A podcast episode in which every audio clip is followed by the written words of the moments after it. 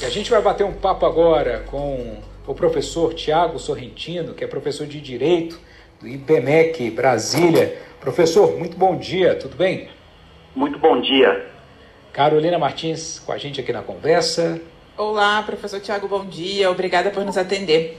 Bom dia, Carolina. Bom dia a todos os espectadores. Bem, a gente vai falar sobre os direitos trabalhistas na pandemia. Essa pandemia trouxe novas situações que já começaram a ser discutidas judicialmente. Por exemplo, é permitido exigir que o funcionário tome a vacina, obrigar o funcionário a tomar a vacina? E a recusa em tomar o imunizante pode ser considerada argumento para demissão por justa causa? A gente já tem alguns casos, por exemplo, o Ministério Público do Trabalho em Campinas já analisou uma situação e disse que sim, valeria a demissão por justa causa. A recomendação é que a empresa deve disponibilizar um serviço médico para orientar os trabalhadores e checar algum eventual problema de saúde que seja impeditivo para a vacina. Então, essa é uma das situações. E a gente vai abordando outras aqui, está aberto para pergunta dos nossos ouvintes. Professor, sobre esse caso específico, esse entendimento de que o trabalhador que eventualmente se recusar a tomar a vacina contra a Covid-19 pode ser demitido por justa causa, isso já é consenso na justiça ou ainda precisa passar por outras instâncias para a gente ter um entendimento que valha para todos? Ainda não é consenso. A matéria ela é bastante debatida, é bastante controvertida, mas ela está sim se encaminhando para essa situação em que a obrigatoriedade da vacina é, está se consolidando mas nós ainda estamos caminhando, ainda não é, é definitivo. Pro, professor? Oi, alô? Ah, desculpa, é que eu perdi aqui o áudio do senhor rapidamente. Mas, enfim, o funcionário é, que recusar tomar essa segunda dose, ele está correndo um grande risco, né? Porque ele pode ter, sim, ser questionado. Claro que é, a gente está falando do ponto de vista de trabalhista, do ponto de vista de saúde, não tem qualquer justificativa para a pessoa recusar essa vacina. Aliás, a recomendação para que todo mundo tome, mas eventualmente alguém pode alegar que não quer tomar. E aí vai correr o risco dessa demissão, mesmo que não tenha esse entendimento. Sim, vai correr o risco porque é, ele está sendo indisciplinado em relação às regras de trabalho e às regras de manutenção é, da saúde do trabalho. Então, ele está colocando em risco não só a própria vida, mas a vida e a saúde dos seus co-trabalhadores, dos seus companheiros de, de trabalho. E isso pode sim ser interpretado como uma violação grave o suficiente para justificar a demissão. Agora, pensando é, com outro ponto de vista, o trabalhador pode se recusar a voltar ao trabalho presencial se não tiver tomado as duas doses da vacina, a gente está tendo a situação é, de retorno ao presencial em várias áreas, né? É, no serviço público, por exemplo, agora a gente tem a questão dos professores. Os professores é, abriram em assembleia a reclamação de que não é, queriam voltar sem ter tomado as duas doses da vacina. O governo do Distrito Federal, inclusive, aceitou, acatou essa reclamação e só vai é, aceitar o retorno de quem tomou as duas doses. Mas no, nas empresas, né, no setor privado, a pessoa pode se recusar a voltar a trabalhar presencialmente se não tiver tomado as duas doses da vacina? Ah, essa recusa vai depender muito da área de atuação de cada empresa. Vai depender do risco de exposição que aquele trabalhador tem. Em trabalhos no qual o risco é muito grande, ou seja, você tem uma exposição maior ao risco de ficar doente, uh, você pode ter sim essa recusa se não houver o protocolo necessário para mitigar uh, o problema. Agora, em atividades que você não tenha tanto contato, que a exposição seja melhor, menor, e os protocolos estejam uh, em pleno funcionamento, aí você não pode ter essa recusa. O trabalhador teria que voltar ao trabalho. É, eu só acho difícil alguém conseguir, é, enfim, negociar tudo isso, porque no, ambiente privado, se a pessoa se recusar ao presencial, aí a empresa pode demitir essa pessoa, mesmo que seja uma questão da vacina. E pode ser uma briga na justiça. O, Sim, trabalhador pode ir para a justiça para questionar essa volta. Sem dúvida, vai ser é, judicializado. é, porque como você tem é, vicissitudes, você tem é, idiosincrasias em cada atividade, fica muito difícil de você criar uma regra geral, que você diga, não, a pessoa é ou não é, é obrigada a voltar. Vai tudo depender do grau de exposição dela e de eventual fator. Por exemplo, um trabalhador que esteja num grupo de risco, que seja mais suscetível aos efeitos deletérios da, da doença. Essa pessoa teria uma é, uma motivação, uma justificativa maior para ter o seu trabalho adaptado ah, de modo a não ficar exposto a, a esse mal. Ah, de modo diverso, uma pessoa que não está no grupo de risco ou seu trabalho não envolve a exposição a um ambiente em que a contaminação é mais comum. Essa já não teria essa motivação, essa fundamentação é, para não retornar ao trabalho.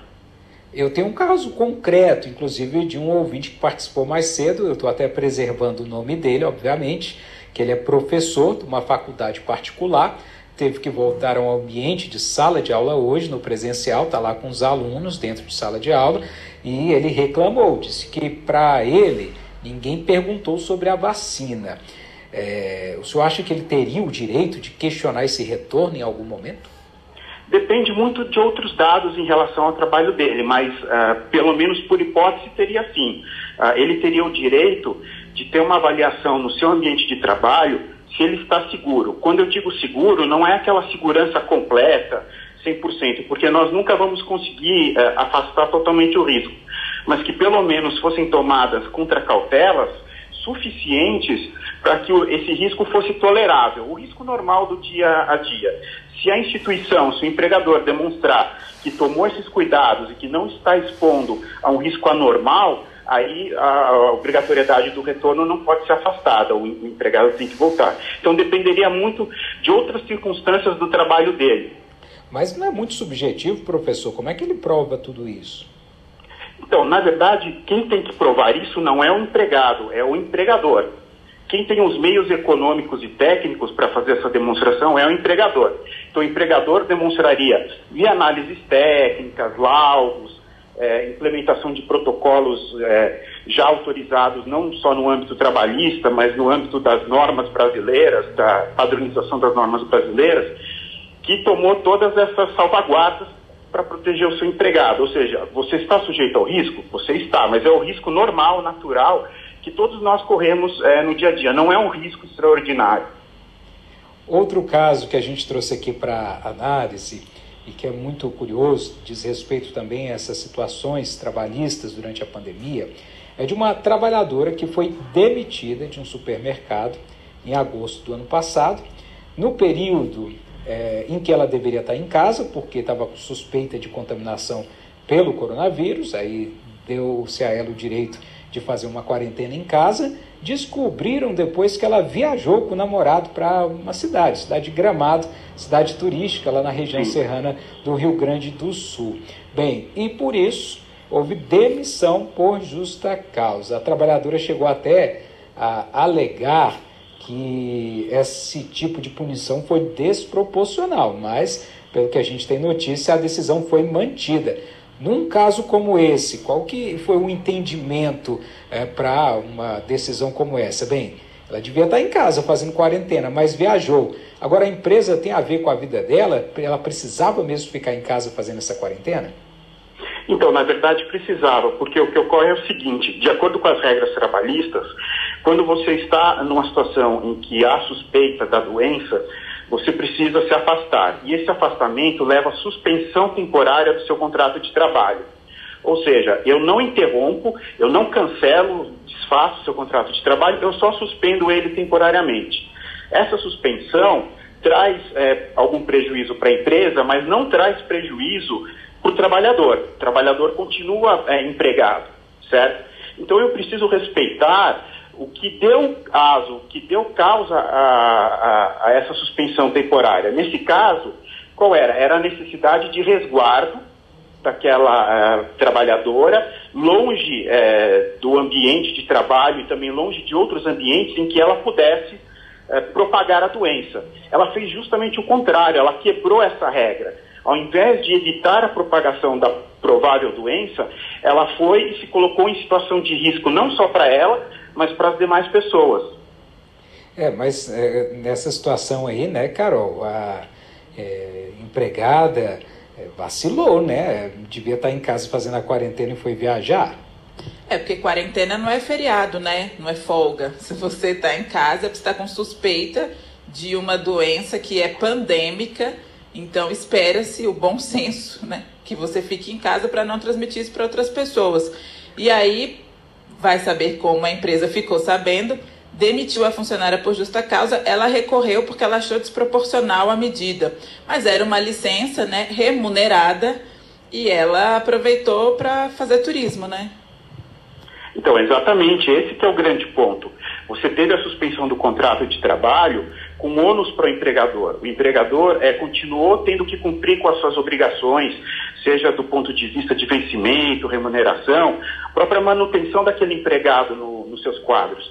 Quando você uh, diz uh, que você entrega isso, não é gratuitamente, é para você resguardar a saúde social, a saúde do ambiente, para fazer com que aquela provável doença não se propague. Se você quebra isso, você tem uh, um ato de muita má-fé, uh, de algo que uh, vai contra não só o ditame daquela própria empresa, mas da própria saúde pública. Professor, e esses casos concretos que já começam a ser analisados, eles vão aí construindo a jurisprudência para esses casos, né? Tem recurso, pode ir para as instâncias superiores. O senhor avalia que isso deve chegar ao Supremo, eventualmente, para ter é, de fato uma jurisprudência consensual, isso deve levar algum tempo, né? Sim, é, nós precisamos ainda é, que eles saiam das cortes regionais, é, precisam ir para o uh, Superior do Trabalho, né, para o TST, e depois do TST, é, tendo a matéria constitucional, o que me parece é, está sendo mesmo delineado, é, é bem possível que o Supremo também é, se pronuncie sobre esses casos, especialmente se você tiver massa crítica, né? Se a quantidade é, de casos nesse sentido for muito grande, aí você reconheceria até a repercussão geral da, da matéria. Olha só, nosso ouvinte aqui chamou a atenção para uma coisa. É, o Fábio, ele disse que provavelmente a empresa deve ter ficado sabendo da situação dessa funcionária por postagens nas redes sociais. Eu acho bem possível mesmo que ela tenha viajado no período que deveria estar cumprindo o isolamento social e ainda postou as fotos na internet. Pode ser isso, eu imagino. E vale como prova, né, professor? Sim, sem dúvida. É, você acaba descobrindo isso através dessas postagens. Às vezes não é nem a postagem da própria pessoa, mas do seu companheiro, de um amigo e isso acaba circulando é, até chegar ao conhecimento da administração da, da empresa. É, hoje nós vivemos numa época em que é, a, a, publicidade é, é, muito alta, né? nós né, quase não temos mais privacidade. É, isso é uma questão, né? Você, é, além de estar tá cometendo uma irregularidade, né, ainda postou nas redes sociais, não que você não tivesse postado, a empresa, se ficasse sabendo por outro meio, não pudesse também fazer a demissão. Mas aí ia ser mais difícil para provar, né, professor? Sim. A questão aí é que provavelmente ela deve ter postado nas redes sociais. Professor, qual é a orientação para a pessoa que eventualmente está com sintomas de Covid no trabalho? Essa pessoa, obviamente, deve comunicar imediatamente ao empregador e alguma regra para que ela é, seja afastada? Em quanto tempo? Imediatamente? Qual que é a orientação para essas pessoas? Sim, nós temos regramentos. É, no âmbito da, da legislação trabalhista, uh, em relação à Covid, a, a, as instruções indicam que, havendo sintomas, o contrato de trabalho ele precisa ser suspenso, porque aquela pessoa precisa ser retirada do meio em que ela possa propagar a doença. Enquanto é, você espera o resultado do exame, essa pessoa fica afastada do, do trabalho.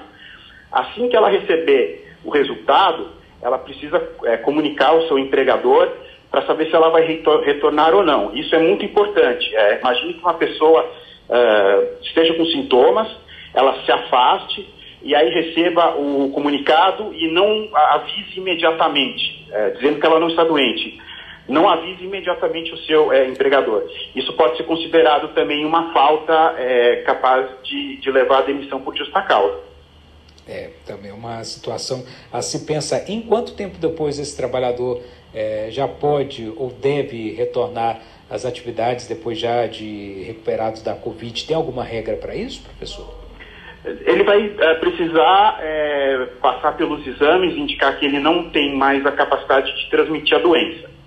Aí, pelo via os exames laboratoriais, exames médicos, é, que indicam que ele já é, criou a resistência, já criou a sua a própria imunidade à doença e não mais a transmite. E professor, as regras são as mesmas para quem está em trabalho remoto? Quem está trabalhando de casa e aí está com suspeita de Covid, a comunicação tem que ser feita da mesma forma? Sim, exatamente. Porque a pessoa que está em trabalho remoto é, está trabalhando normalmente, o contrato dela não foi suspenso. Né? É, ela continua tendo que cumprir seus prazos, obedecer às ordens do seu empregador, entregar é, resultados. Então, não é a pessoa em home office, em, em, trabalho remoto, não está de férias, né? não está num feriado, está efetivamente trabalhando. Se ela está com suspeita de doença, ela precisa é, se tratar. Isso leva à necessidade de suspensão do, do contrato de trabalho temporariamente. Muito bem. Eu gostaria de agradecer aqui a participação do professor Tiago Sorrentino, ele que tirou dúvidas para a gente hoje sobre direitos trabalhistas na pandemia, duas situações, né? a primeira, as pessoas que se recusarem a tomar a vacina, não seja essa pessoa, por favor, mas se recusar, a empresa já tem aí é, casos anteriores, né, inclusive precedente para é, demissão por justa causa. Claro que ainda pode gerar recursos, é, outras análises em instâncias superiores, mas a Justiça tem considerado sim um argumento válido para demissão por justa causa daquele trabalhador que se recusa a tomar a vacina. E do outro que a gente falou aqui, que foi um grande vacilo dessa funcionária, que deveria estar em casa fazendo isolamento e a quarentena por suspeita de Covid, mas aí catou as malas e foi passear lá em Gramado. Essa aí vacilou, deve ter postado nas redes sociais e também teve a demissão por justa causa. Foi contestada, mas prevaleceu o entendimento da primeira instância. Professor, muito obrigado pela participação, meu caro. Até a Eu próxima. Eu que agradeço. Muito obrigado.